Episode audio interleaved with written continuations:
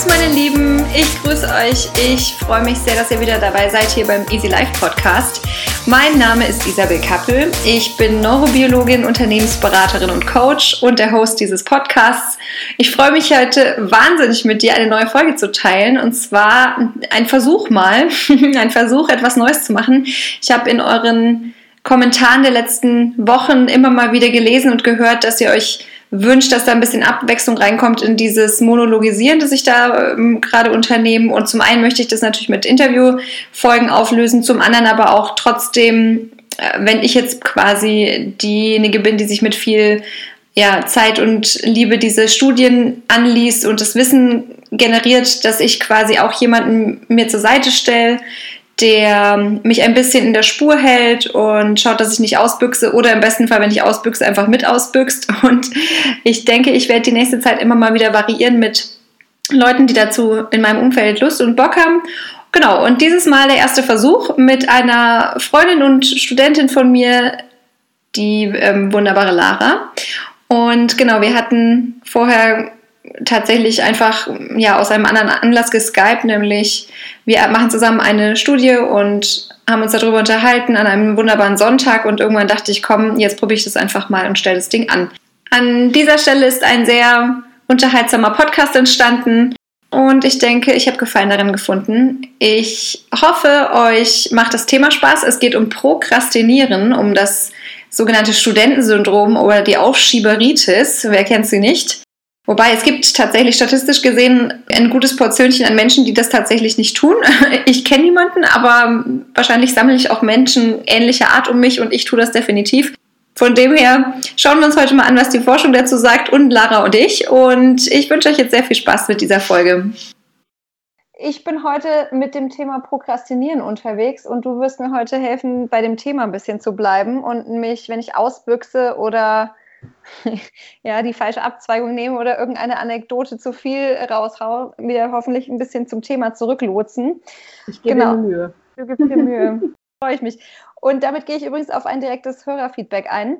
Ich habe nämlich von meinen Hörern mitbekommen, dass ich, dass gerade wenn es um eher wissenschaftlich tiefer gehende Geschichten geht, dass es leichter ist, einem wahrscheinlich einem Dialog zu folgen als irgendwie einem Monolog. Von dem her Tada! Hallo, liebe Lara, schön, dass du da bist. Hi. Hi. ich finde es auch schön. Sehr gut. Und heute geht es um das Thema Prokrastinieren. Das kaum einer aussprechen kann, möchte ich fast sagen, oder? Ja, in erster Linie ich, ne? wie wir schon gesagt haben. Ich konnte es auch lange nicht. Ich habe auch am Anfang immer echt beim Lesen Probleme gehabt, dachte mir immer, pro, also mit diesem R nach dem K hatte ich mal Probleme. Prokrastinieren, krastinieren. Ja. Egal. Ich habe herausgefunden übrigens, dass es vom lateinischen Procrastinare kommt. Ich weiß nicht, ob man das so spricht, aber so steht es zumindest mal da. Ich hatte kein Latein, ich hatte Französisch. Auch. So, da sitzen wir wir zwei. Auf alle Fälle heißt es vertagen oder ähm, verschieben. Und ich finde, das passt eigentlich ganz gut. Macht Sinn. Vielleicht eingangs die Frage an dich. Bist du ein Prokrastinierer? Manchmal. Kommt drauf an, worum es gerade geht. ich habe letztens gelesen, dass man das auch das Studentensyndrom nennt. Und oh, das da kann ich mir gut mir, vorstellen, ja. Ja, ne? Mhm. Also ja, ich kenne definitiv Leute, die das halt dann auch auf alles kurz vor Fristende schieben. Ja, aber das bist du ja eher nicht. Also so wie ich dich jetzt kennengelernt habe in unserer gemeinsamen Arbeit und auch bei den Themen, die ich jetzt immer bei dir noch so am Rande mitverfolge, in deinen ganzen Mathe-Geschichten und auch Kunst und so weiter, ähm, da merke ich schon, du, du schaffst es wirklich, da irgendwie eine Struktur zu haben und auch mal jeden Tag dafür zu investieren, auch für ein längeres Ziel was zu machen. Ja, das stimmt schon. Ich äh, bin da nicht unbedingt der Fan von, aber ich merke auch bei so wirklich ungeliebten Aufgaben, wo ich es dann auch rausschiebe, aber trotzdem noch genug Zeit habe, um das dann auch pünktlich zu haben. Okay, also. Ich bin nicht der klassische Prokrastinierer. Ja, tatsächlich würde ich da gerne direkt mal einhaken, denn also vielleicht klären wir erstmal, was Prokrastinieren ist, oder? Was würdest du sagen? Das ist eine gute Idee. Wie gesagt, ich bin nicht vorbereitet, ich habe keine Ahnung. Ich mich auf. Das finde ich total gut. Ähm, also, Prokrastinieren, habe ich ähm, erfahren, ist eigentlich, also nach dem Lateinischen eben vertagen, verschieben, die, die Aufschieberitis oder auch das Studentensyndrom genannt.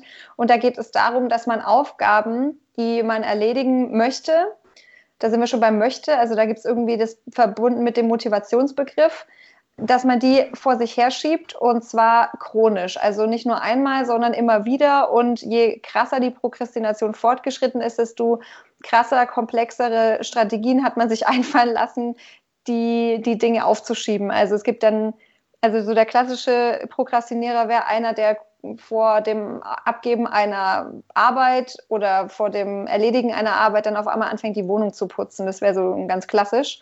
Und das kann man richtig bis ins Unendliche treiben. Also es gibt Menschen, die haben da ja. sehr ja, saubere ich, äh, Wohnungen. Ich, ich, neige dann zum Staubwischen tatsächlich. Staubwischen. Also wenn ich keinen Bock habe, ja, dann fange ich an Staub zu wischen. Das kenne ich auch. Ja. Also ich kenne das noch aus meiner Studienzeit, da waren meine Wohnungen waren selten so sauber wie in den Zeiten, als ich Bachelor-Masterarbeit geschrieben habe oder irgendwelche großen hier Laborprotokolle irgendwie mit 30 Seiten oder irgendwelche lustigen fortgeschrittenen Praktika, wo man so lange Dinge abgeben musste. Da habe ich mir echt immer gedacht, ja, schön, jetzt sind die Fenster geputzt, jetzt ist meine Wäsche gebügelt. Übrigens etwas, was ich sonst nie tue, bügeln. Und ich schon. Sehr gut. Nee, ich nicht. Naja, gut, also das ist auf alle Fälle Prokrastinieren und das, was du gerade angesprochen hast, das hat die Forschung tatsächlich auch aufgegriffen. Also es gibt lange Zeit bis in die äh, späten, also 70er Jahre fing so ein bisschen die Forschung an oder es gab schon Anfänge, aber so ab den 70er Jahren haben sich Menschen damit intensiver beschäftigt, mit diesem Begriff. Und dann ging man immer davon aus, auch in dieser ganzen hier soziologischen Forschung, dass es Prokrastinierer und Non-Procrastinator oder Nearer oder wie sie heißen, Procrastin, ich muss, Procrastinators heißen die, gibt. Und die werden quasi immer in diese zwei Gruppen unterteilt. Und, und dazwischen gibt es nichts? Genau, und das war nämlich die Frage. Irgendwann dann so, ja, in den 90er Jahren kam dann so eine neue äh, Strömung, sage ich mal, auf, dass man sagt, hey, es gibt in dieser Gruppe der Prokrastinierer auch eine, ist eine sehr heterogene Gruppe und man hat sich angefangen damit zu beschäftigen, was haben die für Persönlichkeitsmerkmale. Da kommt man auch zu diesem ähm, Neurozetismus-Gedanken. Ähm, also Neurozetismus wäre ja eine dieser Big Five Persönlichkeitsachsen, von denen ich schon mal hatte.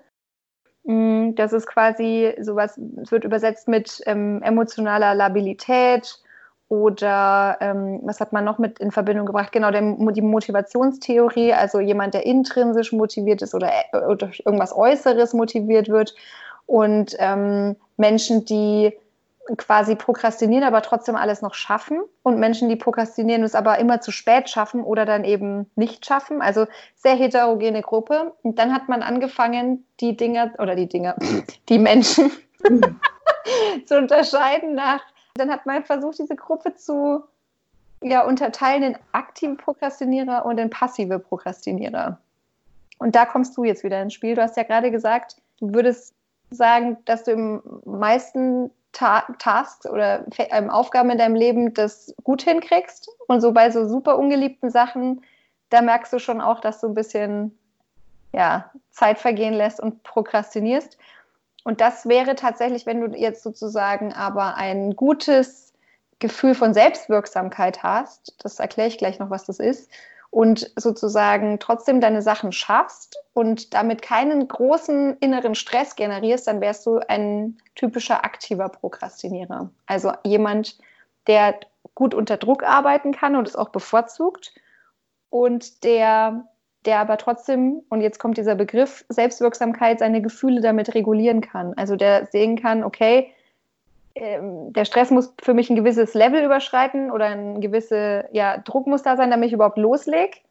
Aber ich kann Entscheidungen treffen und ich kann die Dinge trotzdem zu Ende bringen und habe damit auch noch Erfolgserlebnisse. Also ich kann das selbst regulieren. Naja, ich würde sagen, Druck nur bedingt irgendwie, weil die Notwendigkeit der Aufgabe muss einfach da sein, denke ich. Also mhm muss mich nicht unbedingt stressen, aber ich sag mal so, würde die Uni zum Beispiel Aufgabe XY nicht verlangen, dann würde ich sie natürlich nicht machen. So. Ja.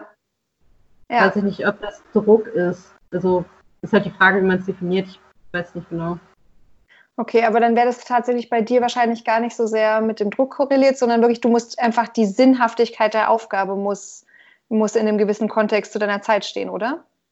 Ich äh, musste gerade ein bisschen lächeln über Sinnhaftigkeit. Da kann man natürlich auch immer drüber streiten, wie sinnhaft eine Aufgabe ist. ähm, Vor allem, wenn man studiert. Ja, genau. Also, aber im Groben würde ich da mal zustimmen. okay, gut. Also tatsächlich und deswegen habe ich mich da ein bisschen eingelesen, gibt es eine, eine größere Metastudie oder Analyse, die aktive und passive Prokrastinierer gegenübersetzt und die quasi hm. sagt, die passiven sind diese typischen, also diese landläufigen, die Menschen, die man wirklich in diese Gruppe auch zählen wird, die immer alles verschieben und die aber damit Probleme haben, Entscheidungen zu fällen und die auch unter dieser Prokrastinierung stark leiden, weil sie dadurch wenig Erfolgserlebnisse haben und ähm, die Erfahrung machen, dass sie oft zu spät sind und immer unter hohem psychischen Stress Dinge erledigen müssen. Und diese Prokrastinierer leiden oft auch an Versagensängsten. Also die können sich selber nicht so gut regulieren. Und genau, und haben auch oft keine realistische Einschätzung von ihrer Zeit. Also die können Puffer und Aufgaben nicht gut strukturieren und auch nicht gut vorweg planen, wie lange etwas dauert und so weiter. Und das können die Passiven alles ein bisschen, äh, Entschuldigung, die Aktiven besser. Die haben eine bessere Struktur und bei denen ist die Selbstwirksamkeit noch da, oder das heißt noch da, die ist da, ähnlich wie bei den Nicht-Prokrastinierern, was ich sehr, sehr spannend finde. Also die prokrastinieren sind aber von ihren ganzen Messwerten eher Nicht-Prokrastinierer. cool, oder? Äh, ich fand es gerade ein bisschen zu, zu viel prokrastiniert. War, irgendwann habe ich den Faden verloren, ehrlich gesagt. Okay, gut. Also dann nochmal. Die, ähm, die, die passiven und die aktiven Prokrastinierer sind, gehören alle zu den Prokrastinierer, weil sie zeigen alle dieses Verhalten, ja. dass Dinge verschieben. Ja. Und dann gibt es gegenüber dieser Gruppe die Nicht-Prokrastinierer, die ihre Sachen nicht verschieben, sondern gleich machen. Ja. Gut. Und in den aktiven und den passiven und in den beiden Gruppen hat man verschiedene, ja, ich nenne es jetzt mal Werte oder Konstrukte abgefragt. Und zwar zum Beispiel Motivation, Werte für Selbstwirksamkeit, also ob die Erfolgserlebnisse haben, ob die ihre Gefühle regulieren können und so weiter, ob sie Strukturen haben, ob sie Entscheidungen fällen können und ob sie zum Beispiel Aufgaben gut runterbrechen können und denen auch so ein zeitliches Budget zuweisen können. Also zum Beispiel diesen Aufsatz schreiben, das kostet mich jetzt irgendwie mal zweimal fünf Stunden und die verteile ich mir jetzt. Und diese Fähigkeit hatten die ganzen passiven Prokrastinierer eher weniger. Die waren eher im Stress, die hatten eher Probleme mit der Gefühlsregulation, die können die Zeitdinger nicht so gut, Zeitdinger, die Zeitpäckchen nicht so gut einschätzen und haben oft mit dieser ganzen Geschichte Stress. Und die aktiven Prokrastinierer, das sind jetzt die, die auch dieses ganze Verhalten vom Verschieben zeigen, die haben das, die können das, die können realistisch einschätzen, die haben die Struktur und die können auch Entscheidungen fällen und haben auch eine, eine gute Werte bei der Gefühlsregulation. Ähnlich wie die Gruppe der Nicht-Prokrastinierer, aber sie tun es trotzdem. Und um diese Gruppe hat man sich jetzt die längste Zeit ähm, studienmäßig nicht gekümmert. Und das fand ich sehr spannend, dass es dazu jetzt eben auch ein paar Veröffentlichungen gibt. Die packe ich dann auch alle in die Shownotes rein. Aber mhm. das ist quasi so der, der große Konsens, dass es jetzt eben, dass man in diese zwei Gruppen unterscheidet und nur die Passiven, die sind, die auch wirklich diese, ich sag mal, diese Maßnahmen an die Hand brauchen und im Zweifel vielleicht auch irgendwie einen Profi, mit dem sie arbeiten oder mit verschiedenen Strategien da dieses Verhalten wirklich verändern und aufdröseln können. Weil die Aktiven in dem Sinne keinen Leidensdruck darunter haben. Für die funktioniert das. Na gut, heißt es denn jetzt, ich sage jetzt mal Alltag, dass die passiven Prokrastinierer grundsätzlich keinen Erfolg haben oder einfach nur schwerer zum Erfolg kommen? Das ist auch wieder eine heterogene Gruppe. Und da gibt es jetzt verschiedene Meinungen und auch Evidenzen dafür. Oder ich nenne es mal anders. Dafür gibt es mehrere Studien, die auf verschiedene Sachen hinweisen. Aber ich würde mal sagen, so im Großen und Ganzen haben die öfter Misserfolg mit ihrem Zeitmanagement und sie, also in der Gruppe ist es häufiger so, dass die auch schlechte Entscheidungen treffen können und deswegen tatsächlich nicht zum Erfolg kommen, nicht zum Ziel, das Ding in Zeit abzuschließen und auch in der Qualität. Okay, aber ganz ehrlich, ich glaube, jeder von uns hat auch schon mal verschiedene Phasen durchlebt, oder nicht? Ja, also ich, ich glaube, das, ist, äh, das klingt so nach erlerntem Verhalten. Tada, sehr schön. Und das ist es genau. Also, und das sagen, das sagt die moderne Forschung auch, dass Prokrastinieren ein erlerntes Verhalten ist. Und das, ähm, das ist die gute und die schlechte Nachricht quasi. Denn alles, was erlernt ist, kann man natürlich wieder verändern, klar. Und das Gemeine daran ist aber, wenn man das kann, dann hat man natürlich auch nicht mehr die Ausrede zu sagen, oh mein Gott, ja, ich bin halt so, sondern dann gibt es natürlich, dann kann man richtig angreifen und das auch wirklich verändern. Aber das kostet, kostet auch ein bisschen Aufmerksamkeit, Energie und nicht nur ein bisschen, sondern da muss man tatsächlich einen, einen, einen Loop, der sich im Gehirn über viele, viele, ja, wahrscheinlich Momente verstärkt hat, aufbrechen und das quasi eine Alternative bilden, also ein alternatives Erfahren etablieren. Und das natürlich auch immer für die allermeisten Leute, die möchten sich da vielleicht ein bisschen auf die, ich sag mal, faule Bank legen und sagen, ja, mein Gott, ich war schon immer so, das ist halt dann so, ne? Ich habe das Gefühl, ich bin beides. Im Semester bin ich der aktive Prokrastinierer und in den Semesterferien nach den Klausuren bin ich der passive. Sehr gut. Ja, und das ist es übrigens auch. Also Prokrastination ist oft verbunden mit unliebsamen Dingen und mit abstrakten, also ähm, komplexen Dingen. Denn lineare Aufgaben, das können die allermeisten können es in eine Struktur packen. Also wenn du zum Beispiel sagst, wir, keine Ahnung, wir hacken Holz, ne? Dann hast du mhm. ein lineares Vorhaben. Du weißt, wenn du kannst nach der ersten Stunde, weißt du ungefähr, was es dich Energie kostet, dieses Holz zu hacken. Das wird, jetzt, wird sich nicht groß verändern. Du wirst vielleicht ein bisschen Fertigkeiten dazu gewinnen und es wird ein bisschen, ja, vielleicht ein bisschen einfacher, aber das in dem Sinne wird die Aufgabe gleich bleiben und du, die ist überschaubar ne, mit der Menge an mhm. Holz und der Zeit. Und alles, was zum Beispiel, ich schreibe jetzt eine Klausur ich habe da so ein paar Ordner liegen und da könnte ganz viel drin sein, was ich voll schnell verstehe oder auch überhaupt nicht. Oder ich müsste es jetzt vielleicht mit einer Lerngruppe erarbeiten oder ich muss mal in die Bibliothek gehen oder ich muss mal irgendwie eine Internetrecherche machen oder vielleicht muss ich auch was rechnen.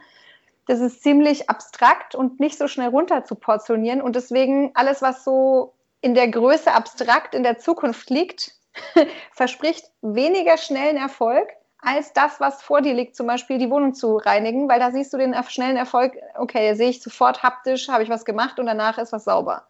Und Klingt irgendwie nach Selbstwertsteigern, wenn du mich fragst. Nach selbst was? Nach Selbstwertsteigern.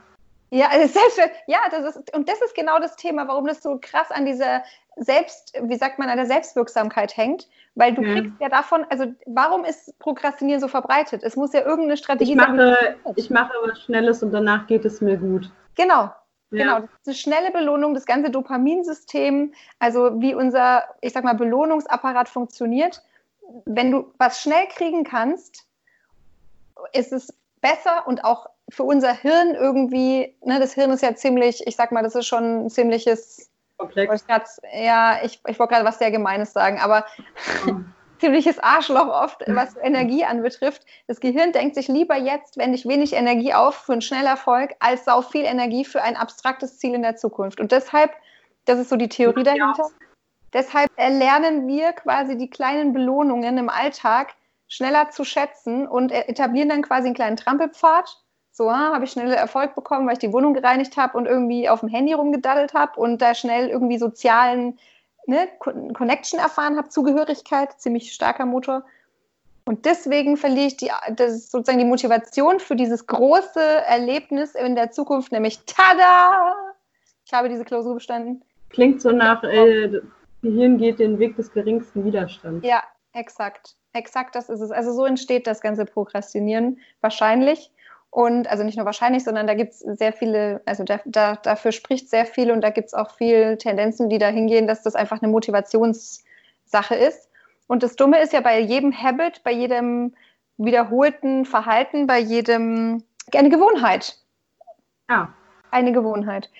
Okay, also wenn du eine Gewohnheit hast, zum Beispiel, dass immer wenn was Wichtiges in der Zukunft ansteht, was irgendwie komisch abstrakt klingt, dass du dann anfängst, deine Wohnung zu putzen oder dein Handy ähm, zu nehmen und auf WhatsApp rumzudaddeln, dann ist das ja ein Trampelfahrt, also eine quasi eine kleine Verbindung zwischen Nervenzellen im Gehirn. Und die bekommen dann schnell eine, eine, ja, also erstmal bekommen sie Connection, diese Nervenzellen, was immer toll ist äh, vom Gefühl her, ne? weil Lernen, es macht Spaß, da kriegen wir auch ähm, positives Feedback vom Hirn. Und das Zweite ist, je öfter ich diesen Trampelpfad laufe, desto breiter wird er, desto eher wird es irgendwann mal eine große Straße und irgendwann eine fette Autobahn. Und das, was jetzt passiert, ist irgendwann, irgendwann ist diese Autobahn zu gehen einfach so etabliert, dass wir das gar nicht mehr aktiv hinterfragen, sondern das läuft komplett in unserem Unbewussten, also im Unterbewusstsein. Wenn wir sehen, ah, guck mal, ich muss nächste Woche irgendwie einen großen Vortrag halten, äh, keine Ahnung, da muss ich jetzt voll viele Sachen machen und irgendwie ist es auch, weiß ich nicht, wie das ausgeht. Ah ja, guck mal, dann äh, hier WhatsApp. Bam. Ich mache da überhaupt keine richtige bewusste Entscheidung mehr, sondern das läuft völlig automatisiert und erst eine Stunde später, wenn wir auf WhatsApp rumgedaddelt haben, merken wir, ach guck mal, ich äh, habe es ja schon wieder irgendwie nicht hingekriegt. Und das ist ja wieder eine negative Erfahrung. Ne? Wir sind ja, da ist kein Erfolg dahinter. Das ist nur die kurzfristige Sache, die aber gar nicht lange währt. Und das Ergebnis ist, es entsteht immer mehr Zeitdruck in uns für die große Sache. Ich hatte ganz viele Beispiele noch so im Kopf. Sehr gut. Ja, nee, also auf alle Fälle so entsteht Prokrastinieren und die und deshalb wird es in der Forschung auch als ein dysfunktionales Selbsterleben und Verhalten beschrieben, weil das, das funktionale Verhalten wäre ja, du hast, also das menschliche Wesen ist ja, du willst etwas erschaffen. Du stehst sehr früh auf und egal in, zu welchem Zeit der Evolution, du hattest immer irgendwie was vor. Du hattest irgendwie, du musstest deine Nahrung beschaffen, du musstest, ähm, oder du musstest nicht, sondern du, du, hast deine Nahrung beschafft oder du bist in Gemeinschaft mit anderen Menschen und ähm, interagierst mit denen. Also du hast immer etwas, was du, was du tust und auch etwas, was du damit bezweckst. Dafür gibt es ein Ziel. Und tatsächlich ist das genau das Problem. Wenn das Verhalten dysfunktional wird, dann, dann dient es dir nicht mehr, dann erreichst du deine Ziele nicht mehr und dann bist du in diesem, in dieser Autobahn quasi gefangen. Und alles, was jetzt so in diese Richtung geht, dieses Falten aufzulösen, geht auf das Auflösen dieser Autobahn hin und ähm, einen kleinen alternativen Trampelpfad daneben zu errichten, der dann immer, je öfter man ihn geht, immer größer und breiter wird und irgendwann diese Autobahn etwas ausdünnt. Okay. Klingt logisch, oder? Ja, ich habe gerade drüber nachgedacht, ähm, ob das so ähnlich ist wie wenn ich eine feste Tagesstruktur habe. Zum Beispiel, ich stehe jeden Morgen um sieben auf. Das fällt mir am Anfang super, super schwer. Mhm. Äh, aber am Wochenende, wenn ich eigentlich ausschlafen könnte, wache ich dann um 7.30 Uhr automatisch auf. Ja, also das ist auch so eine innere Gewohnheit und deine innere Uhr ist ein schönes Beispiel. Die ganze Chronobiologie, also der Teil der Biologie, der sich mit so ähm, Rhythmizität und Zeiten ähm, beschäftigt. Es gibt eine innere Uhr, die wir auch trainieren können. Also eine, eine, ja. je bewusster wir quasi diesen, diese Gewohnheit haben, desto eher können wir sie verändern, aber auch desto bewusster können wir sie setzen. Das ist ganz lustig, es gibt Menschen, die keinen Wecker stellen, weil sie einfach ihre innere Uhr so bewusst im Zugriff haben, dass sie sagen können, morgen möchte ich um sieben aufwachen und dann wachen sie auf. Oder ein geiles Phänomen ist auch, wenn ich weiß, ich muss morgen unbedingt pünktlich sein, ich wache fünf Minuten bevor der Wecker klingelt auf oder so. Genau, genau das ist die innere Uhr. Und ähm, das ist jetzt zwar ziemlich weit weg vom Prokrastinieren, aber genau ja. so ein Beispiel ist es. Das ist genau, du hast, du hast, also das ist, da, da spielen zwei Sachen rein. Zum einen hast du eine Gewohnheit, das ist das Passive, da bist du nicht wirklich im Bewusstsein. Und deine, dein Körper ist es gewohnt, mit dieser Rhythmizität zu leben und ähm, lässt sich dann am Sonntag um sieben aufwachen. Das ist das eine. Und das andere ist, dass man mit diesem passiven, in, einfach in eine Gewohnheit gekommene Sache auch, dass man durch Bewusstsein diese Gewohnheit auch steuern lernen kann. Und dann braucht man nicht mehr unbedingt die Gewohnheit, sondern man kann das dann auch verändern. Also wie gesagt, ich bin zum Beispiel jemand, ich habe überhaupt keine festen Schlafzeiten. Das ist bei allem, was so Schlafhygiene anbetrifft, Leute, die eben Schlafprobleme haben und so weiter, da sagt man immer, etabliert einfach einen, einen Rhythmus, etabliert Schlafhygiene. Das ist immer zur selben Zeit du diesen, keine Ahnung, Baldrian-Tee trinkst und dich dann ins Bett legst oder so. Und ich habe das nicht so, ich habe nicht so einen krassen Rhythmus. Und ich kann aber tatsächlich, also ich wache nicht am Sonntag um sieben auf, sondern um elf, wenn ich Lust habe. Ich kann aber tatsächlich. Nee, das geht nicht. Geht nicht? nee. Schön, oder? Ja, ja. Das ist eine schöne Sache. Aber tatsächlich kann ich meine innere Ruhe ganz gut stellen. Also ich kann auch, wenn ich weiß, ich muss um halb vier aufstehen, weil ich einen Flug erwische, dann wache ich auch fünf Minuten vorher auf. Das geht nicht. Nein? Ja, nee, äh, tatsächlich, das äh, tut mir irgendwie, was heißt nicht, tut mir nicht leid, sondern es ist irgendwie, das ist, ich glaube, beides hat Vor- und Nachteile und für mich, die total gerne einfach ähm, die Tageszeit nutzt, wie sie kommt und manchmal auch nachts sehr produktiv bin und dann muss ich aber irgendwie noch meine gesunden sieben, acht Stunden Schlaf kriegen, bin da sehr froh, dass ich das einfach nach hinten rausschieben kann. Ich schlafe auch tagsüber, also zum Beispiel gerade so auch, äh, wenn Feuerwehr und so, ne? Äh, wenn das dann ah, ja, über Nacht geht, dann geht es über Nacht, dann penne ich halt tagsüber. Also ich bin da durchaus variabel, aber wenn ich äh, wirklich so eine allgemeine, also unsere Jobs sind sehr unterschiedlich. Ich habe regelmäßige Zeiten, wenn meine Kurse stattfinden und so weiter. Du reist viel. Also ja. äh, ich glaube, man passt sich da auch irgendwo an. Ja, absolut, absolut, genau. Und trotzdem hat jeder so ein, ich sag mal, so eine Wohlfühlzone, ne? An, an Rhythmus und auch, es gibt ja, es gibt auch Studien, und da muss man zum Prokrastinieren gleich zurück, ja. ähm, Studien, die zum Beispiel besagen, dass Menschen, die gerade diesen Rhythmus sehr ähm, sehr leicht verstellen können. Das sind eher Menschen, die zum Beispiel mit Schichtdienst weniger Probleme haben und die auch mit Jetlag nicht so ein krasses Thema haben, während Menschen, die einen starken Rhythmus haben, das sind oft die, die halt unter solchen Verschiebungen eher leiden, aber dafür sind die in den Zeiten, die haben ganz feste Zeiten, wann sie produktiv sind. Und wenn die Leute sozusagen sich diese äh, Phasen zunutze machen, ähm, also zum Beispiel morgens um acht bin ich am produktivsten oder kann ich mich am besten konzentrieren, dann sind es oft die effizienteren sozusagen. Ja, ja, vielleicht kannst du das ja nochmal wann anders irgendwo benutzen. Jetzt haben wir ja ausführlich über Schlaf diskutiert. Ja, genau. Ich habe auch tatsächlich am letzten Donnerstag einen Freund getroffen, der in Tübingen an Fla Schlaf, äh, Flasch, genau, an Schlaf forscht. und der, der hat da ganz viel zum Thema Gedächtnis und Lernen und Rhythmus und so weiter mhm. und auch dem Sinn von Schlaf geforscht und den interviewe ich bald mal. Ja, ah, cool. Mhm, Finde ich auch. Genau. Aber back to äh, Procrastination. Was, genau, wir hatten jetzt, glaube ich, aktive und passive und das ist insgesamt ein, ein, ein Verhalten ist, unter dem die Menschen oft leiden. Und äh, wir können jetzt wahrscheinlich zahlreiche Beispiele aus unserem eigenen Leben präsentieren. Halt. Aber wirklich.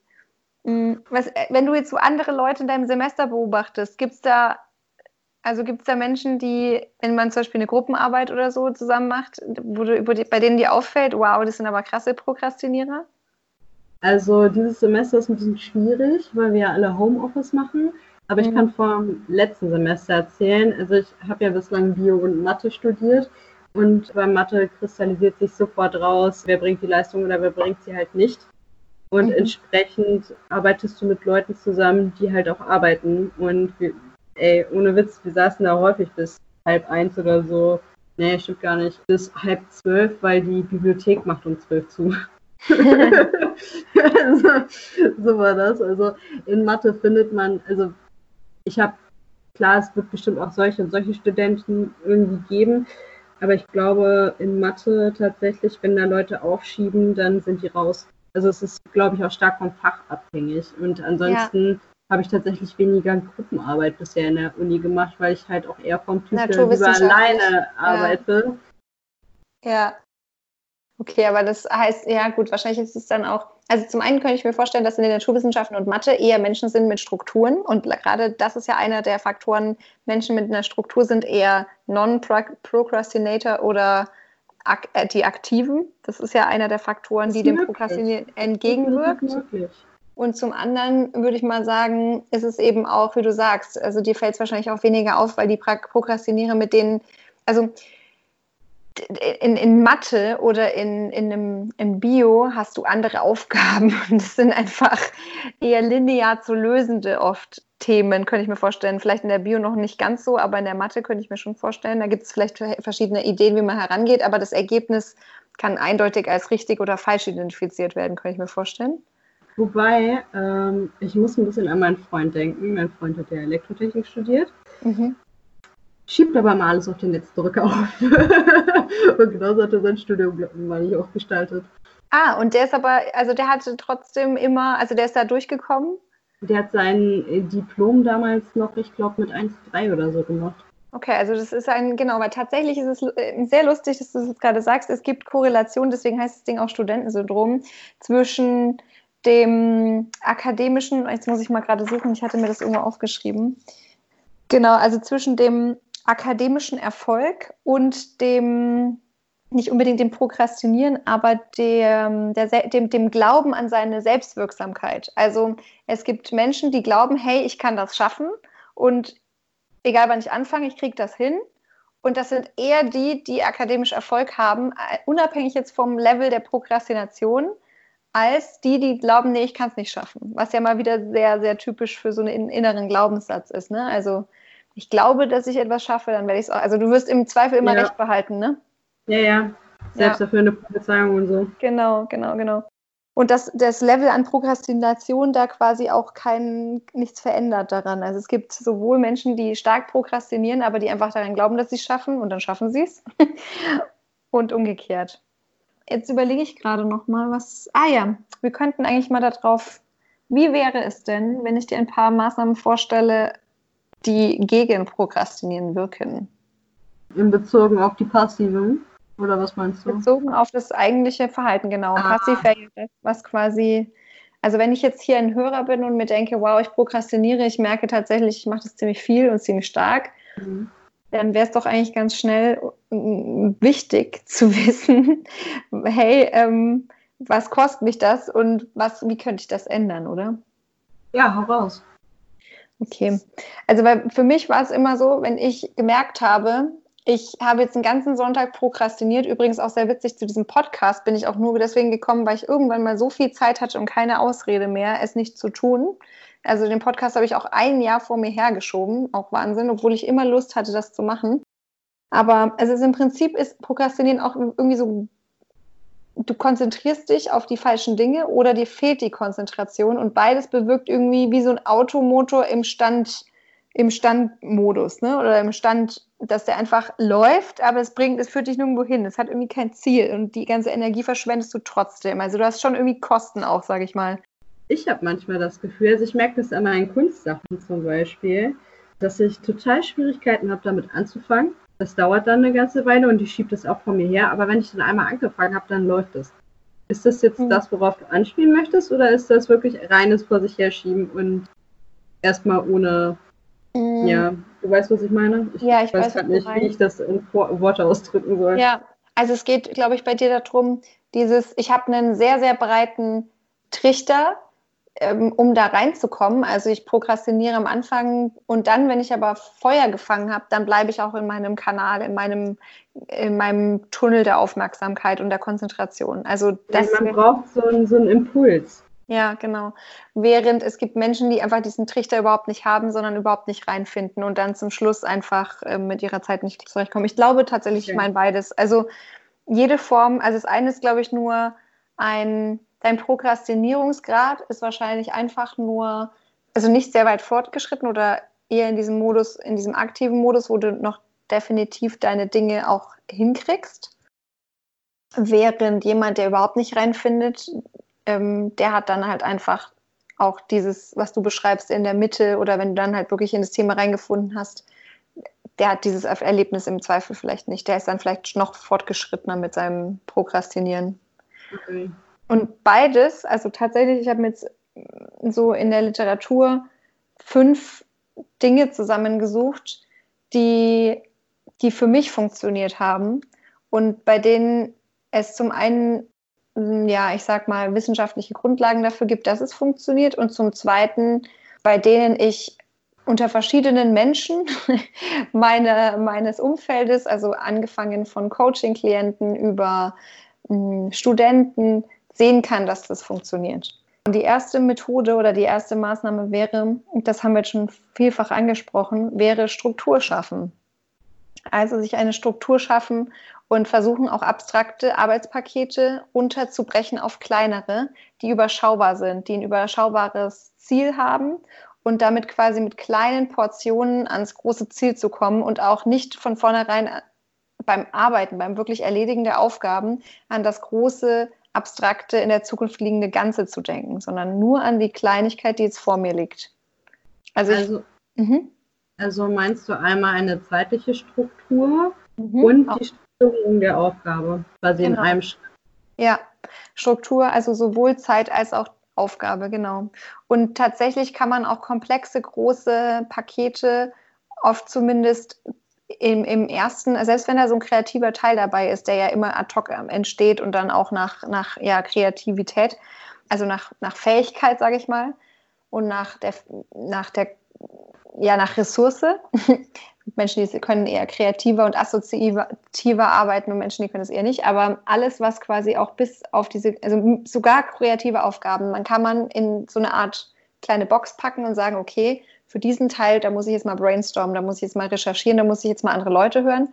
Ähm, davor gibt es einfach ähm, hier ein Inhaltsverzeichnis schreiben und danach gibt es irgendwie eine Literaturrecherche. Da kann ich mir verschiedene Quellen hernehmen und die alle durchschauen und das Zeug irgendwo in Ordner packen. Also sowohl Zeit als auch Aufgabe runterbrechen. Das wäre so das erste Ding. Das hatte ich damals in meiner Folge über, über das Zeitmanagement schon mal angesprochen, dass Struktur zu schaffen erstmal, finde ich, ganz gut funktioniert, indem man einfach seinen kompletten Kalender rausschmeißt, alle Termine rausschmeißt, leer macht und dann tatsächlich nochmal zurückgeht und zu sagen, was sind eigentlich meine Werte, was sind die Dinge, die ich erschaffen möchte und in welcher Rolle dienen die. Also will ich jetzt als Mutter beispielsweise für mein Kind einen ähm, fünften Geburtstag auf die Beine stellen mit einer Piratentorte und irgendwie einem ganz einmaligen Erlebnis. Und das ist in einer Woche. Was brauche ich dafür?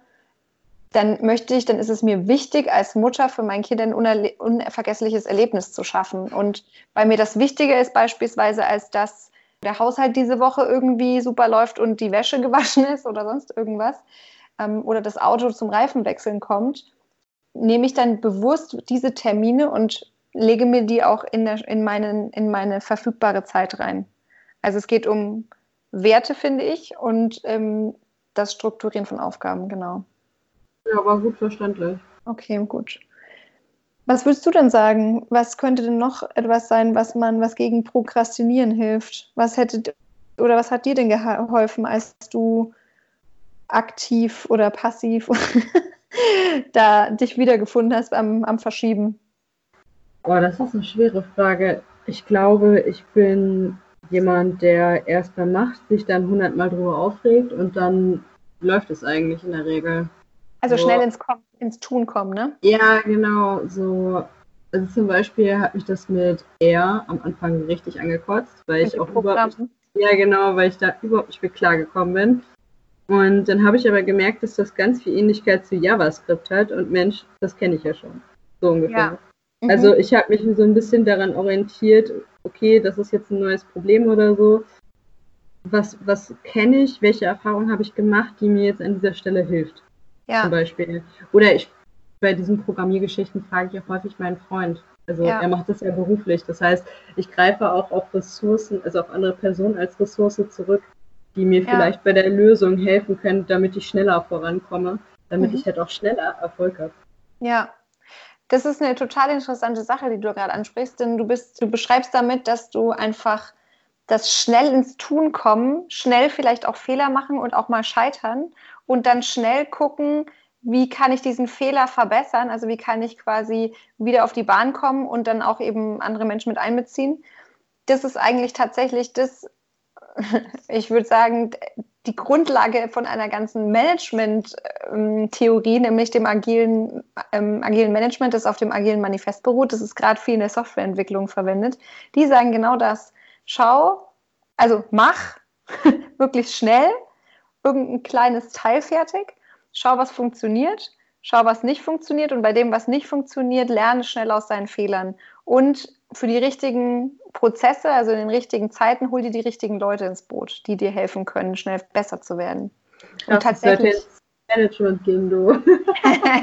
ja, warum nicht? Also tatsächlich. Äh, nee, nicht, genau mein, nicht mein Beruf, glaube ich. Ah, okay. Auf alle Fälle ist das eine, die ganze Grundlage einer Management-Theorie und die funktioniert tatsächlich. Also es gibt sehr, sehr gute Zahlen mittlerweile, die zeigen, dass nicht unbedingt jedes agile Projekt erfolgreich ist, aber dass zumindest, dass die, dass die einfach äh, adaptionsfähiger sind. Also dass die komplexen, in komplexen Aufgabenstellungen und Umfeldern einfach die sind, die sich sozusagen durchsetzen, weil sie schnell auf Veränderungen reagieren können und schnell das, was zum Beispiel der Kunde sich ähm, gedacht hat am Anfang und der Kunde verändert sich ja auch und seine Meinung zum Produkt verändert sich auch, dass sie das einfach schnell mit einkippen können und damit ähm, auf die Veränderungen von diesen ganzen komplexen Entwicklungen ja, schneller sich einstellen können. Total gut. Und übrigens aus dem, also tatsächlich würde ich sagen, ist das auch eine gute Sache, um Prokrastination zu vermeiden, weil du ja in dem Sinne machen die was ganz Wichtiges, nämlich Timeboxing. Also die blockieren sich quasi eine Zeit von A bis Z, also von neun bis halb elf meinetwegen, um eine bestimmte Sache zu tun. Also es gibt immer eine geblockte Zeit für einzelne Dinge. Und das ist letztendlich, wäre das übrigens meine zweite Maßnahme gewesen, Blocktime. Das ist nichts anderes als die Struktur im Kleinen. Also sich Zeit blockieren für einen und dieselbe Sache. Für eine Sache, nicht für die anderen, nur für diese Sache. Und in dieser kurzen Zeit dann auch ein Ergebnis zu produzieren das, was man eben in diesen eineinhalb Stunden beispielsweise schafft. Eineinhalb Stunden ist jetzt eine schöne Sache, weil das ungefähr so ein, so ein Konzentrationsbogen ist. So, der dauert ungefähr, kann man ungefähr eineinhalb Stunden halten, dann ist der mal wieder schnell erschöpft. Und deswegen Blocktime wäre meine zweite Maßnahme tatsächlich. Wäre es auch eine Möglichkeit zu sagen, ich mache 45 Minuten, dann mache ich eine Viertelstunde was anderes und dann mache ich nochmal 45 ja. Minuten? klar. Also Blocktime würde ich auch sagen, das muss jeder für sich in seiner Wohlfühlzone rausfinden. Ich funktioniere zum Beispiel sehr gut mit ähm, eineinhalb Stunden, aber es gibt eben 45 Minuten. Ich glaube, das ist auch, ich meine, deswegen sind auch Schulstunden, äh, glaube ich, mal irgendwann auf 45 äh, Minuten beziehungsweise Doppelstunden, dann eineinhalb Stunden designt worden. Ja, je nach Alter der Kinder ist es tatsächlich genau. so, weil die dann irgendwann nicht mehr still sitzen können. Genau. Also das wäre, und ich würde auch sagen, Erwachsene können das im Grunde auch nicht. Und tatsächlich sagt man immer, zwei, nee, wie war das? Viermal eineinhalb Stunden, also sechs Stunden am Tag mit jeweils mit vier Pausen, also zwei kleinen oder nicht vier Pausen, drei Pausen, zwei kleinen, einer großen, ist die optimale Auslastung an Konzentration. Und man Echt? empfiehlt, oh. ja, also das, oh, das ist tatsächlich. Ich aber voll. ja, ja aber das tatsächlich, also wenn man ein Seminar zum Beispiel macht und sagt, hey, mehr, mehr als sechs Stunden wirklich reine Arbeitszeit, das geht sowieso nicht, also die acht oder neun oder zehn Stunden, die du drauf packst, sind oft einfach auch für die Teilnehmer eigentlich vergebene Zeit, weil sie gar nicht mehr Info aufnehmen können. Dann würde ich fast sagen, ist es oft mal an der einen oder Stelle besser, was wegzulassen, als es noch mit reinzupfropfen und dass es dann einfach bei irgendjemand ankommt. Ja, wobei die Erfahrung habe ich tatsächlich auch gemacht. Ich habe mal ein Blog-Seminar gemacht also mhm. habe teilgenommen äh, ja. für, für so ein Lehrbildungs, ich weiß nicht mehr, irgendwie Theorien der Erziehungswissenschaft oder so. Ich fand es super trocken. Und da, also bist du A schon mal nicht gerne hingegangen und mhm. B war das dann wirklich Freitag, Samstag, Sonntag. Super, acht Stunden. Zwei, ja. zwei fette Wochenenden waren das da. Also war besser als das ganze Semester hinzugehen, weil das auch gar nicht in den Plan gepasst hat. Mhm. Aber das ist schon, also erstens, das Thema liegt ihm nicht unbedingt und zweitens, er redet da wirklich nonstop, ey. Und das war schon echt hart. Also so, so viel am Stück zu machen ist äh, bei einem Thema, wo man sowieso schon keinen Bock drauf hat, echt schwierig. Mhm. Ja, kann ich mir gut vorstellen. Wie stehst du denn zum Thema Multitasking? Oh, der eine kann es, der andere nicht, würde ich sagen. Also wenn ich, wenn ich mit beiden Händen unterschiedliche Gegenstände fangen soll, dann habe ich verloren. äh, ähm, also Multitasking finde ich cool, wenn man es kann. Das kommt drauf an, auch wo man es benutzt. So. Also wo es wirklich gut funktioniert, denke ich, ist so die Verbindung mit Kreativität und ich höre nebenbei was oder so. Also ich mache irgendwas, ich bastel irgendwas, ich zeichne irgendwas, irgendwas, wo man ähm, das Hirn, ich sag jetzt mal, nicht so im Vordergrund braucht. Da, also mhm. Multitasking sind ja einfach nur zwei verschiedene oder verschiedene Dinge gemeinsam zu machen. Und ich mag das halt ganz gerne, tatsächlich Musik zu hören. Oder ich höre gerne Harry Potter Hörbücher, während ich äh, Bilder zeichne oder Adventskalender bastel oder so. Ja. Also das ist ja eine Arbeit, wo ich quasi nicht die ganze Zeit konzentriert drüber nachdenken muss. Ja. Also ich habe das Gefühl, so manchmal ist Konzentration entweder wirklich da auf dem Punkt, wenn ich zum Beispiel was ausrechne oder so. Und manchmal funktioniert Konzentration auch ohne, dass ich mich anstrenge. Mhm. Irgendwie, ja. wenn ich zum Beispiel was Künstlerisches mache oder so. Also mein Hirn rechnet ja permanent die ganze Zeit, aber ich denke da gar nicht drüber nach. Ich benutze den Stift an dieser Stelle und den Stift an dieser Stelle, sondern ja. ich ergänze das einfach. Das heißt, ich kann, ich kann quasi konzentrieren konzentriert an dieser Aufgabe arbeiten, ohne dass mich das wirklich fordert und habe dann quasi noch mein Ohr, um Musik zu hören. Mhm. Ja, es tatsächlich ähm, würde, äh, deutet viel darauf hin, dass es ja das klassische Multitasking gar nicht gibt.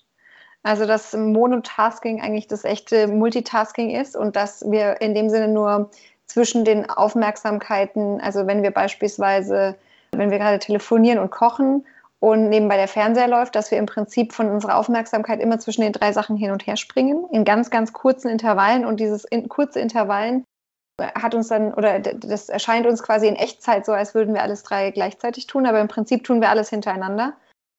Was du jetzt angesprochen hast, würde ich mal so ein, eine, eine, oh, die Mietzekatze. Ja, du kannst sehen, ja, Luca. Ja. Der will Armbrot. Sehr gut. Ähm, ja, also das echte. das, ist, das, das werde ich aus der Aufnahme rausschneiden. Darfst Süß. Ja, also das echte Multitasking gibt es nicht, sondern es ist einfach Monotasking hintereinander, aber eben sehr schnell. Und das, was du gerade gesprochen, also angesprochen hast mit Musik beispielsweise, das würde ich jetzt mal als eine wirkliche Ausnahme sehen, denn die Musik hat durch ihre Wellen, also durch ihre wirklich, ähm, die, die breitet sich ja in Wellen fort. Und ähm, da geht es da geht's wieder um diese Synchronisation mit deinen Hirnwellen, deine ganzen, deine ganzen elektrischen Wellen im Körper, die deine Muskeln versorgen und so weiter. Wenn sich die einfach quasi mit diesen Wellen der Musik synchronisieren, dann ist das tatsächlich etwas, was unbewusst passiert. Und das, dass du da, da brauchst du keine zielgerichtete Aufmerksamkeit. Das passiert quasi völlig un, ohne Zugriff deines Bewusstseins nennt sich auch Mozart-Effekt, dass man sich dann eben gut konzentrieren kann, wenn nebenbei Musik läuft und dass dann eben gerade so kreative Sachen ganz gut möglich sind. Würde ich aber gar nicht so sehr als Multitasking bezeichnen, weil es eben gar nicht Tasking in dem Sinne ist. Du tust gar nicht etwas, also aktiv wie das Zuhören, sondern es passiert einfach. Es ist eine Synchronisation. Und das im Vordergründige, das, zum Beispiel, dass du ein Bild malst oder etwas rechnest, das ist wirklich dann nur eine Sache. Da könntest okay. du schätzungsweise jetzt nicht noch nebenbei Fernseh gucken und noch auf einem Sitzrad sitzen und strampeln.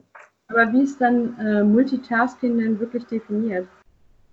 Ja, da müsste ich tatsächlich nochmal nachschauen. Aber ich glaube, Multitasking ist äh, wirklich das aktive Tun mehrerer Dinge gegen, also ähm, gleichzeitig. Also angenommen, ich jongliere mit der rechten Hand und mit der linken schmier ich mir einen Toast. Wäre das Multitasking? Das, wär, das, das, ist ein schönes, ja, das wäre klassisch, ja. Ich würde nochmal nachschauen, tatsächlich, was Mono- und Multitasking wirklich ist. Tatsächlich ist es so, dass Multi eben eigentlich gleichzeitig, echtes Gleichzeitigsein gar nicht da ist. Es ist wirklich mehr ein Hintereinander. Und tatsächlich wüsstest du wahrscheinlich oft, wenn du Harry Potter hörst, nicht unbedingt, was der gerade, also du kennst einfach die Geschichte und du magst den Klang dieser Stimme und dieser Erzählung und du kennst die Erzählung gut genug, als dass du sie nicht aktiv in dem Bewussten gerade behältst, sondern es kann im Hintergrund laufen und es gibt dir ein angenehmes Wohlgefühl oder Wohlbefindengefühl, während du die echte Sache, die Konzentration ist wirklich so ein Trichter, ne? da gibt es einen Kegel der Aufmerksamkeit und das ist das, was vor dir liegt. Ja klar, aber Rufus Beck ist nun auch der Beste. Ne? ja. Wer kennt nicht? Ich mag seine Stimme auch wahnsinnig gerne. Ich habe das früher oft zum Einschlafen gehört, auch noch irgendwie ja, voll in, also spät in Erwachsenenjahren auch noch. Ich kenne die auch alle, ich habe die schon hundertmal gehört, ja, genau. aber sind immer genau. noch schön. Ja, genau. Also das ist gar nicht so ein richtig aktives Hören. Während du das erste Mal ein Hörbuch hörst, wo du dich auch darauf konzentrieren musst, oder zum Beispiel diesen Podcast hörst, da kannst du wahrscheinlich nicht noch nebenbei zehn Sachen machen. Weil ah, ich habe letztes Mal Fenster geputzt. Ha, weil vielleicht Fensterputzen. Nee, Toiletten, Entschuldigung. Aber da ist wahrscheinlich wirklich der Handgriff des Toilettenschrubbens eine eher meditative Tätigkeit, die automatisiert abläuft, wo du dich nicht groß konzentrieren musst. Ich würde sagen, es war nötig, aber von mir ist auch meditativ. Auf alle Fälle ist Monotasking etwas, was der Prokrastination entgegenwirkt, weil du zusammen mit dem Blockieren von einer Zeit dich wirklich dein, deinen Fokus lenkst. Du lenkst deinen Fokus auf eine Sache. Und damit, also überall, wo deine Aufmerksamkeit ist, da, da, also Zeit ist gleich Aufmerksamkeit, würde ich sagen. Überall, wo du Zeit investierst, da brauchst du Aufmerksamkeit, damit die auch ähm, zu, einem, zu deinem Ziel kommt und zu dem Ziel, das du eben quasi, wenn du deine Struktur geschaffen hast, auch erreichen willst. Also Monotasking ist, würde ich sagen, das neue Multitasking für alle Leute, die sich damit irgendwie brüsten. Probiert's mal und schaut mal, ob eure Prokrastination, ob dieses, dieses Verhalten sich verändert und ob das sinkt. Ich, ich würde sagen, ja, ich würde prognostizieren, das funktioniert. Also für mich funktioniert es definitiv. Eine logische Schlussfolgerung vom Monotasken, dass man Unterbrechungen auflöst. So viel Unterbrechungen wie möglich lässt man sein. Und wer ist der größte Störenfried im täglichen Arbeiten? Was ist das, was uns am meisten unterbricht? Die Katze. Die, nicht die Katze. Aber könnte auch sein. Also ich würde sagen E-Mails. Echt? offenes E-Mail-Postfach oder ähm, das Handy? Ja, definitiv das Handy. Das Handy und äh, E-Mails, also alles, was so klein WhatsApp-mäßig aufbingt. Und da gibt es eine sehr lustige, ein sehr lustiges Experiment am King's College in England durchgeführt mit Studenten. Die mussten einen IQ-Test machen und die eine Gruppe musste vor dem Test kiffen und die andere, die andere Gruppe musste ihr E-Mail-Postfach während des Tests offen lassen und hatte immer dieses Bing, Bing, Bing der Nachrichten. Und jetzt rate mal ganz geschwind, wer erfolgreicher und schneller diesen Test auf, absolviert hat. Die Kiffer. Ja. Mega cool. Krass. Also ich bin ja nicht pro Kiffen, aber das ist, ist auch kein Plädoyer für, für Konsum, aber tatsächlich ähm, ist das E-Mail-Postfach offen liegen haben oder nur das Handy im selben Raum ein riesen Energie- und Aufmerksamkeitszieher und ein äh, quasi der Treiber für Prokrastinierung. Also das vorneweg. Und jetzt noch die letzten beiden. Das vierte, und zwar die tägliche Informationsflut zu begrenzen. Denn die tägliche Flut brauchen wir gar nicht. Und die Ziele, die wir im Leben haben, sind oft mit weniger Informationen und vor allem zielgerichteter Recherche von Informationen zu bewerkstelligen, als mit diesem Überflut an Informationen, die jeden Tag reinprasseln. Also Social Media, ähm, Nachrichten in sämtlichen Kanälen. Ist übrigens kein ähm, keine Empfehlung, auf einmal nie wieder Nachrichten zu anzuhören, aber sich einen Kanal aussuchen und dann bewusst Nachrichten konsumieren oder bewusst recherchieren und diese ganzen, also ich tatsächlich schaue seit zwei Monaten keine bewussten Nachrichten mehr, nur einmal am Sonntag gönne ich mir eine Stunde und ich bekomme alles mit, alles mit, was ich brauche. Also Infoflut eindämmen. Und last but not least, fälle Entscheidungen. Übe dich im Entscheidungen fällen. Also das ist eine der Korrelationen, die es gibt. Eben passive Prokrastinierer tun sich schwer mit Entscheidungen. Und warum? Weil sie fürchten, dass sie scheitern. Also eine Übung, die ich mal mit einer Studentengruppe von mir gemacht habe und die hat sehr gut funktioniert, ist, schreibt ein Entscheidungstagebuch. 30 Tage lang, jeden Tag fällt dir bewusst eine Entscheidung und die schreibt dir abends auf. Ich habe heute entschieden, bewusst Sport zu machen. Ich habe heute entschieden, bewusst dieses Buch angefangen zu lesen oder anzufangen zu lesen. Ich habe bewusst Klavier geübt. Ich habe bewusst heute Abend eine Nachspeise gegessen. Und ich habe mich dafür bewusst entschieden. Und man gewinnt über diese 30 Tage das Gefühl, dass man Herr seines Lebens ist, also Herr der Entscheidungen und dass man nicht vor diesen Entscheidungen einfach passiv hergetrieben wird. Denn was passiert, wenn ich nichts entscheide? Dann entscheidet es jemand anders für mich oder die Zeit. Ne? Indem ich es einfach versäume, entscheidet die Zeit für mich. Und indem ich wieder quasi in diese Selbstwirksamkeit komme, dass ich Entscheider meines Lebens bin und ich das erschaffe, was ich möchte, komme ich auch weg vom Prokrastinieren, weil ich dann in dem Moment, wenn ich merke, oh, ich prokrastiniere, nein, ich entscheide das jetzt bewusst nicht zu machen, starten kann und schneller ins Tun komme und das tue, was du vorhin beschrieben hast. Und das wären sie auch meine fünf Tipps. Ja, dann könntest du die nochmal kurz zusammenfassen. Genau. So, ersten, zweiten und so weiter. Einmal Struktur schaffen, da auch gerne die andere Folge hören zum Thema Zeitmanagement. Das zweite wäre für mich Zeit blockieren, also Blocktime und die auch wirklich einhalten für kleine Pakete. Das dritte wäre Monotasken. Nehmt euch für diese blockierte Zeit auch nur eine Aufgabe vor und schaltet alle anderen Sachen aus und ähm, schiebt alle Unterbrechungen und E-Mails und alles, was euch unterbrechen könnte, ähm, eliminiert das. Viertens, Infoflut begrenzen auf das, was ihr wirklich braucht und fünftens, übt euch im Entscheidungsfällen. Entscheidungen treffen jeden Tag, auch bei Kleinigkeiten. Denn was ihr im Kleinen nicht tut, das könnt ihr im Großen erst recht nicht. Und wenn ihr im Kleinen Dinge scheut, dann werdet ihr sie im Großen erst recht scheuen. Und da kann man jeden Tag üben, zum Beispiel mit so einem Entscheidungstagebuch. Und dann sollte das mit dem Prokrastinieren bald Vergangenheit sein. Und tatsächlich passiert, wenn wir alle fünf diese, alle fünf diese Maßnahmen einbindet, dann entwickelt ihr eine Alternative, einen kleinen Trampelpfad neben der fetten Autobahn. Und je öfter ihr diesen Trampelpfad lauft, desto mehr blutet die Autobahn aus und desto mehr wird der kleine Trampelpfad die neue Autobahn. Und das ist eben dieses Um, wirklich Verändern eures Gehirns, wenn man eine Gewohnheit anpasst. Und da komme ich wieder zurück, um den Bogen zu spinnen zum Anfang, du hast gesagt, das hatte was, das ist was Erlerntes. Genau das ist es. Alles, was ihr erlernt habt, könnt ihr auch wieder entlernen und ihr könnt was Neues lernen. Wenn ihr weniger prokrastiniert, schafft ihr mehr von den Dingen, von den Zielen, die ihr euch im Leben gesetzt habt, ist eigentlich eine ziemlich lohnenswerte Geschichte. Auch wenn es am Anfang vielleicht oft schwer ist, diesen neuen Trampelpfad zu begehen. Da muss man dranbleiben einfach. Klingt zumindest am Anfang erstmal nach viel Arbeit. Aber es hört sich an, als würde es irgendwann besser werden. man sagt ungefähr 60 bis 90 Tage eine, eine Angewohnheit zu verändern, braucht man ungefähr. Also 60 bis 90 Tage müsst ihr bewusst dranbleiben und danach ist es so, dass es ins Unterbewusstsein reingekommen ist und dass es auch ähm, von, von, alleine läuft. Und wenn, sie, und wenn ihr merkt, es kommen wieder, es schleicht sich langsam wieder an, dann ähm, wieder mit Bewusstsein zurücksteuern und ja, über die Länge der Zeit. Also am Anfang ist es ein gewisser Aufwand und Energie aber ihr, wie gesagt, ihr zahlt einen hohen Preis, wenn ihr es nicht macht. Also das ist so ein, so ein Automotor im Stand. Ne? Automotor im Stand bringt euch nirgendwo hin. Der verbraucht nur sinnlos Energie. Das ist eine riesen Zeit- und Sinnverschwendung eigentlich. Während ähm, ein Geist im Autopilot ist ja auch im Prinzip, es ist was anderes als, also diesen Luxus sich zu leisten, das kann man schon machen, aber dann sollte man im Leben wenig Ziele haben. Es bringt im Prinzip nichts.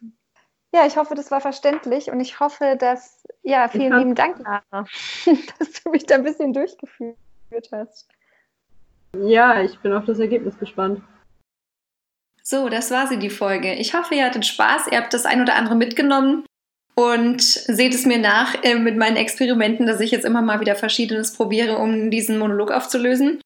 Den Monolog wird es immer mal wieder trotzdem geben, einfach weil verschiedene Themen es hergeben und natürlich auch, also ich bin tatsächlich ein klassischer Nachtarbeiter. Ja, wenn kein Telefon klingelt und nichts mich stören kann, kein niemand an meiner Haustür klingelt, kein Postbote oder ähnliches, dann kann ich mich fast am besten konzentrieren. Von dem her, nachts um zwei hat meistens keiner Lust, mit mir einen Podcast aufzunehmen.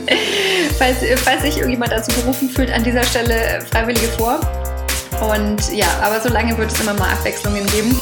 Ich freue mich jetzt, wenn ihr ein paar dieser Maßnahmen für euch testet und guckt, E-Mail-Postfach ausstellt und so weiter. Ihr könnt es gerne alles probieren und ich freue mich sehr über Feedback und ansonsten einen wunderbaren Tag. Bis zum nächsten Mal.